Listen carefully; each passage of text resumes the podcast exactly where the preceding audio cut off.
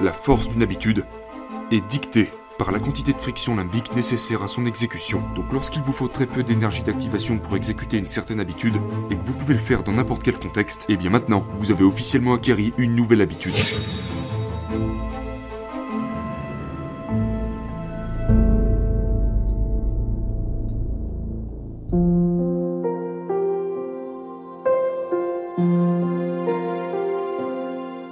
Troisième phase de ce planning de 24 heures s'exécute d'environ 16 à 24 heures après le réveil. Pendant cette période, il y a quelques éléments qui vont soutenir le fait d'être dans un état d'esprit et dans un état de corps qui vont permettre à la neuroplasticité de se produire et qui vont permettre aux liaisons que vous avez déclenchées pendant la partie éveillée de la journée de s'activer réellement. Dans cette phase-là, vous voulez très peu ou pas de lumière. Ce qui veut dire que vous faites en sorte que votre environnement reste très sombre. Je ne pense pas qu'il soit nécessaire de dormir dans une chambre qui est dans le noir complet. Je pense que c'est un peu exagéré, mais chercher à garder une forte obscurité et maintenir sa chambre à basse température est très bénéfique pour rentrer et rester dans un profond sommeil. La température du corps doit baisser d'environ 1 à 3 degrés pour s'endormir et rester endormi.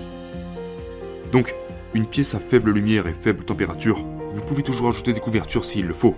Vous ne voulez pas avoir froid non plus, il faut que vous ayez assez chaud, mais vous voulez aussi que votre environnement soit frais. En général, les gens ne mangent pas au milieu de la nuit. Mais une chose qui peut être très utile est de vous assurer que vous êtes suffisamment rassasié lorsque vous entrez dans cette troisième phase de chacune de vos journées, que vous n'ayez pas à vous réveiller parce que vous avez faim. Beaucoup de gens recommandent d'avoir un intervalle de temps entre votre dernière bouchée de nourriture et le moment où vous allez vous coucher le soir. Certaines personnes disent que cet écart devrait être de 4 heures, d'autres disent 2 heures. Si vous êtes comme moi, je mange généralement sur le coup des, je ne sais pas, dans les deux heures ou une heure et demie avant d'aller dormir. Je ne mange pas un gros repas, mais ce n'est que moi, puis je m'endors et reste endormi sans problème avec ça? Vous devez expérimenter par vous-même. J'ai déjà parlé des suppléments qui peuvent favoriser le sommeil dans des épisodes précédents, des choses comme le tréonate de magnésium, le bisglycinate de magnésium, des choses comme la tréonine, la pygénine, etc. Donc des choses comme une faible luminosité, une faible température, les suppléments que j'ai mentionnés, programmer votre horaire de repas de manière appropriée, et évidemment ne pas boire de café au beau milieu de la nuit ou trop près de votre heure de coucher sinon ça serait critique. En fait, idéalement, vous ne devriez pas ingérer de caféine dans la deuxième phase de la journée, afin que vous puissiez entrer dans cet état de repos plus profond dans lequel la formation d'habitude et la plasticité neuronale peuvent se produire. Et si vous vous réveillez la façon dont j'ai conçu la troisième phase est que vous êtes censé être dans un profond sommeil. Vous n'êtes pas censé vous réveiller du tout. Vous êtes censé être exposé à une très faible luminosité, votre cerveau reposé et vos habitudes en train de se consolider. Maintenant, si vous êtes comme moi, vous vous levez probablement une fois au milieu de la nuit. Peut-être pour aller aux toilettes, c'est parfaitement normal. Mais beaucoup de gens ont du mal à se rendormir très important. Si vous vous levez au milieu de la nuit, utilisez vraiment un minimum de lumière, afin de pouvoir faire ce que vous avez à faire en toute sécurité, sans être exposé à trop de lumière. Car la lumière inhibe l'hormone de la mélatonine, ce qui peut rendre leur endormissement très difficile après une exposition à la lumière. L'impact de la lumière sur la mélatonine est en fait très puissant, et ça se produit très très vite, alors réduisez un maximum les lumières. Encore une fois, la neuroplasticité est la base de la formation des habitudes et la neuroplasticité ainsi que le recablage des circuits neuronaux se produit dans ces états de sommeil profond. Donc si vous n'obéissez pas à cette troisième phase, si vous ne donnez pas à la troisième phase le matériel dont elle a besoin, et que vous n'évitez pas certaines choses, comme la caféine, la lumière vive et le stress, pendant la troisième phase, vous ne serez tout simplement pas en mesure de construire et maintenir ces habitudes que vous avez travaillé si dur à développer dans la première et la deuxième phase de la journée. Encore une fois, la planification des tâches et les circuits des ganglions de base indiquent que ce ne sont pas seulement les circuits neuronaux qui sont engagés par la tâche elle-même, mais les circuits neuronaux qui sont engagés, avant et après, par l'exécution de cette tâche. Ce sont les phases de consolidation.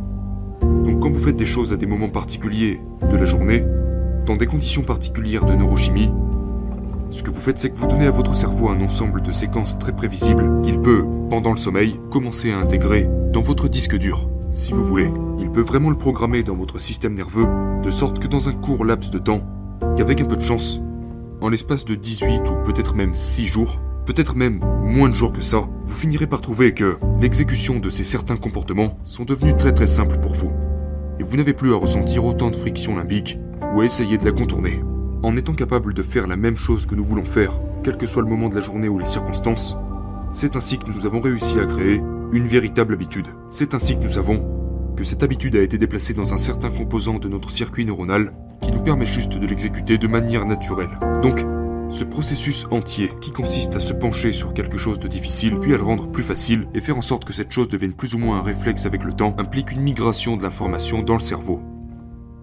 Et une fois qu'elle a migré vers un autre endroit du cerveau, à ce moment-là, elle a atteint l'indépendance vis-à-vis du contexte. Ce comportement n'a plus besoin d'être mis entre parenthèses par, vous savez, votre taux de caféine ou votre déjeuner. Il n'a plus besoin d'être exécuté immédiatement après votre exercice de NSDR de l'après-midi ou juste avant votre réunion de 16h sur Zoom ou quelque chose comme ça. Donc, tout cela pour dire qu'une fois que quelque chose est devenu un réflexe, nous pouvons jouer un peu avec l'heure de la journée. Si vous souhaitez le garder dans la même phase de la journée, c'est super. Mais si vous décidez un jour que vous allez faire de l'exercice l'après-midi, que le jour suivant vous décidez que vous allez le faire le matin, et que c'est l'habitude qui vous préoccupe, c'est formidable. Si vous êtes capable de faire cela, cela veut dire que ce comportement a vraiment atteint l'indépendance vis-à-vis du contexte. Cela signifie que vous avez officiellement développé cette habitude. Et comme je l'ai mentionné plus tôt, bien plus tôt au début de l'épisode, la force d'une habitude est dictée par la quantité de friction limbique nécessaire à son exécution. Donc lorsqu'il vous faut très peu d'énergie d'activation pour exécuter une certaine habitude, et que vous pouvez le faire dans n'importe quel contexte, et eh bien maintenant, vous avez officiellement acquéri une nouvelle habitude.